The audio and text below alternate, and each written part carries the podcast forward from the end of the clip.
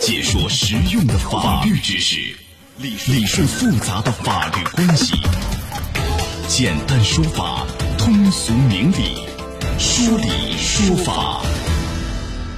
好，接下来我们进入到高爽说法的说理说法，我是主持人高爽，继续问候您。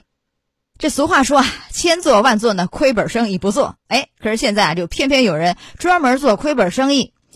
前不久啊，上海金山区一家金店惊现了神秘豪客啊，头戴帽子，脸戴口罩，一进门就扬言说买下所有金条。最终呢，店内金条是被一扫而空，男子花了一百八十三万买下了四千一百克的金条。但是呢，当天就有一百六十万转手卖给了打金店，这一来一回啊，净亏了二十三万。哎，这迷之操作到底是为哪般？让所有人啊都懵了。哎，今天我们来讲讲这样一起案件。邀请到的嘉宾是北京盈科徐州律师事务所朱俊律师。朱律师您好，主持人好，听众朋友大家好，欢迎您做客节目。咱们首先来了解一下到底是怎么一回事儿。金山区的这家黄金饰品店里，店员们都在忙着盘点金条，因为有个大客户要买走店内所有的金条，花了一百八十三万买了四千一百克金条。让人意想不到的是，这个大客户转手就把金条以一百六十万元的价格亏本卖给了打金店。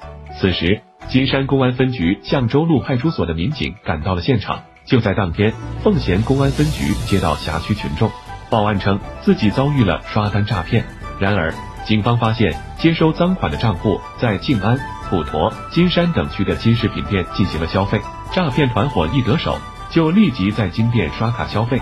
赃款换成黄金后，就很难再继续追查，这就是诈骗团伙的新型洗钱方式。一名戴鸭舌帽的男子在一家金店就买下了价值四百多万元的黄金，相关银行卡关联的被害人超过三十名，遍布全国各地。警方发现，嫌疑人每次购买金条后都会进出厕所，此时就会还有另外几名背包男子与嫌疑人进出同一厕所。案发后，几名嫌疑人分头离开了上海。但警方还是锁定了他们的身份，并发现了他们藏在行李里的金条。六名涉案嫌疑人先后落网，价值四百万元的金条被警方查获。嗯，这事儿大家要怎么看啊？您可以登录到大蓝鲸客户端，找到 Live 互动专区，也可以在首页的主播号专区点开以后看见我高爽，点关注就可以发帖留言参与互动了。呀，这个诈骗得手以后，立刻在金店刷卡消费。赃款的换成黄金以后，这样就很难再继续查下去。所以这嫌疑人每一次买了金条以后，都会进一个厕所。哎，另外几个背包男子和嫌疑人一起进同一个厕所啊，是在这个交接赃物。那么一进一出亏本了二十三万，宁可是亏本二十三万。你看，哎，这是一个洗钱吧？是不是？我们请朱律师来讲一讲，这是一个什么行为啊？呃，他这个行为是一个典型的洗钱行为。呃，洗钱呢，它原本是一个比较严重的金融犯罪手段之一，但是现在通过这个案例，我们看到它已经渗透到这种电信网络诈骗的犯罪中了。嗯，什么是洗钱呢？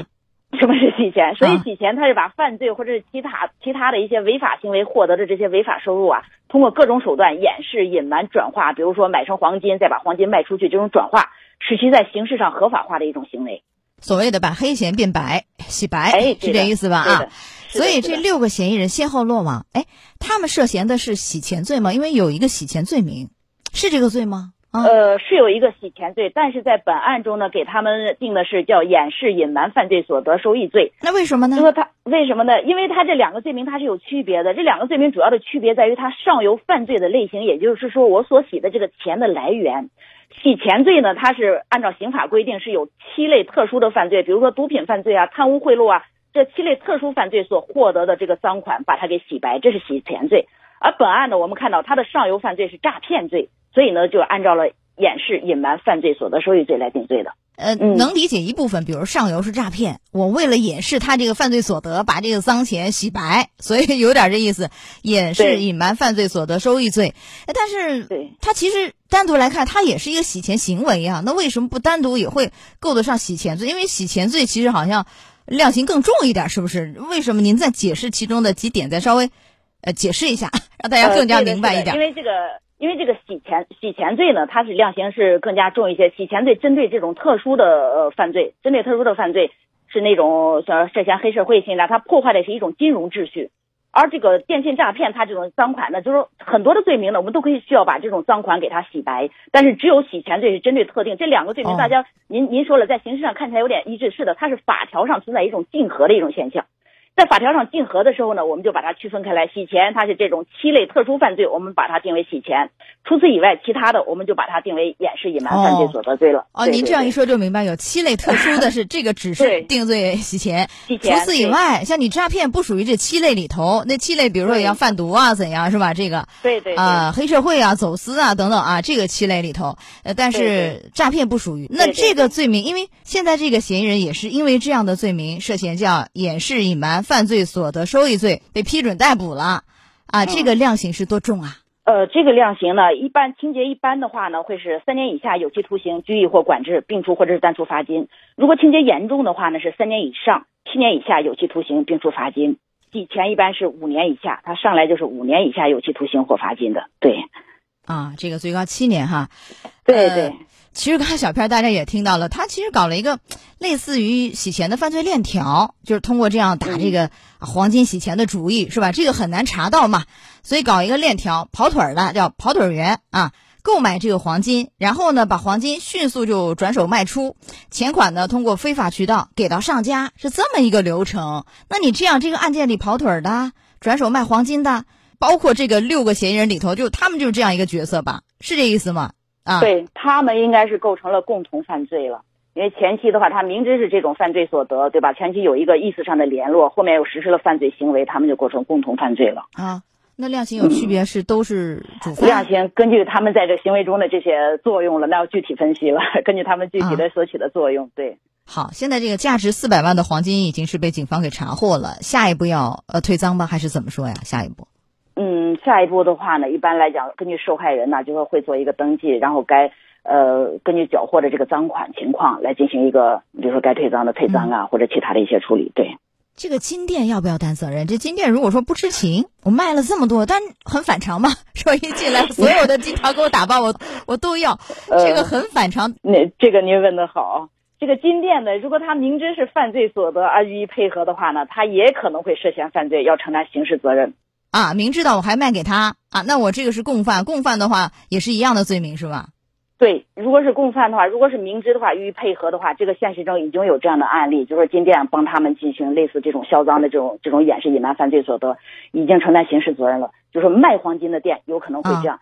那如果金店说我不知道这种情况下，万一存在其他的违规行为，你比如说他转手出去的时候，他是明显的低价，对吧？一百八一百八十多万，然后转手变成一百六十多万给他出去。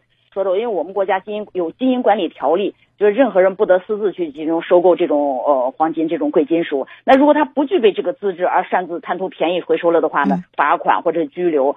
你说拘留会五日以上十日以下，或者罚款五百到一千以下。啊，这个罚的不多，好像是不是？罚的虽然不多，但是我刚才说了，严重的话可以没收的。哎，对了，或者是贬值收购的。嗯。但我刚才还问一个问题，就是如果说就是卖金条的那个金店，嗯，他完全不知情，但是呢？从常理上来判断，这个有点不太正常，是不是？哪有人一上来我所有的黄金金条给我打包带走的？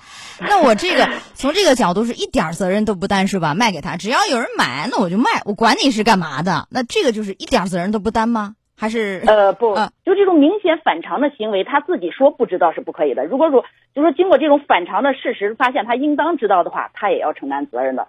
在事实当中，也有一些金店在这种低价出售的时候，因为发现他这是。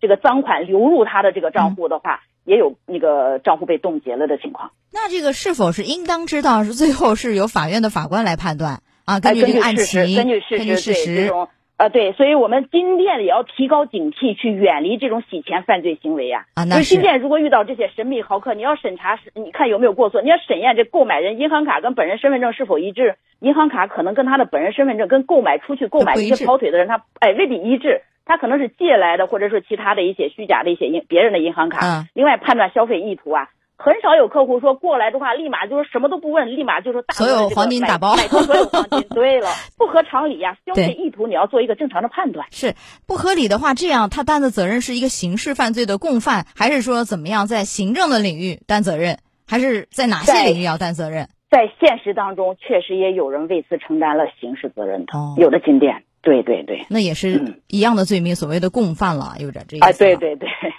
来，这个案件啊，它是这样，一开始我们就说了，上游就是实际上是一个诈骗嘛，已经有群众报案了，对吧？下游在搞洗钱。好，那上游这个诈骗罪，所谓的上家，这个因为诈骗很重，您讲讲这量刑，咱也提一提。呃，诈骗的话呢，诈骗公司财物如果数额较大的话，是三年以下有期徒刑、拘役、管制或者并处单处罚金；数额巨大的话，或者有其他严重情节，是三到十年。如果数额特别巨大或者有特别严重情节，是十年以上，最高可以达到无期徒刑。他这个光光是金条就四百万，在这一起案件就四百万呢，是不是？很可能多起，那这个量刑有多重啊？上额的诈骗团伙，它的量刑应该会是比较重。如果仅仅看金额的话，它有可能会构成数额特别巨大，也就是说最高刑有可能会达到无期徒刑。仅从仅仅从目前看到的信息来判断的话，对，我也觉得好像五十万就可以达到数额特别巨大，十年以上，四百万在这一笔里就四百万的是吧？对对对，是的，无期可能性很大啊。来，我们讲讲啊，通过这个案件，其实也是很值得给大家来提示一下。哎，有的人为了谋取不当利益、不当小利啊，干当这个跑腿员，购买黄金，帮人家去跑腿，收一些好处费啊，怎样啊？其实已经是构成这个犯罪的帮凶了。最后给您啊二十秒，咱提示一下吧。哎，那个不论是金店经营者还是我们普通人，一定要确信一点什么呢？就天上不会掉馅饼。金店经营，你要依法依规经营。这种神秘的豪客遇到了，不仅仅兴奋，还要提高警惕啊。作为普通人的话呢，我们也注意不要贪小便宜，觉得这种跑腿赚钱容易，其实它是一个，它是不是陷呃馅饼，它是一个陷阱啊！哎，对了，也同时呢，生活中我们也要防止新的一些诈骗行为，就是防止受骗。好的，来我们进广告，马上就回来。站在中心，高爽说法节目收听时间，首播 FM 九十三点七，江苏新闻广播，十五点十分到十六点。复播 AM 七零二江苏新闻综合广播，二十二点三十到二十三点。想咨询法律问题和主持人高爽互动，请下载大蓝鲸 APP 到高爽的朋友圈。节目微信公众号高爽说法，网络收听方式江苏广播网三 W 点 VOJS 点 CN。智能手机下载大蓝鲸 APP 或蜻蜓、喜马拉雅等，搜索“高爽说法”，可随时收听。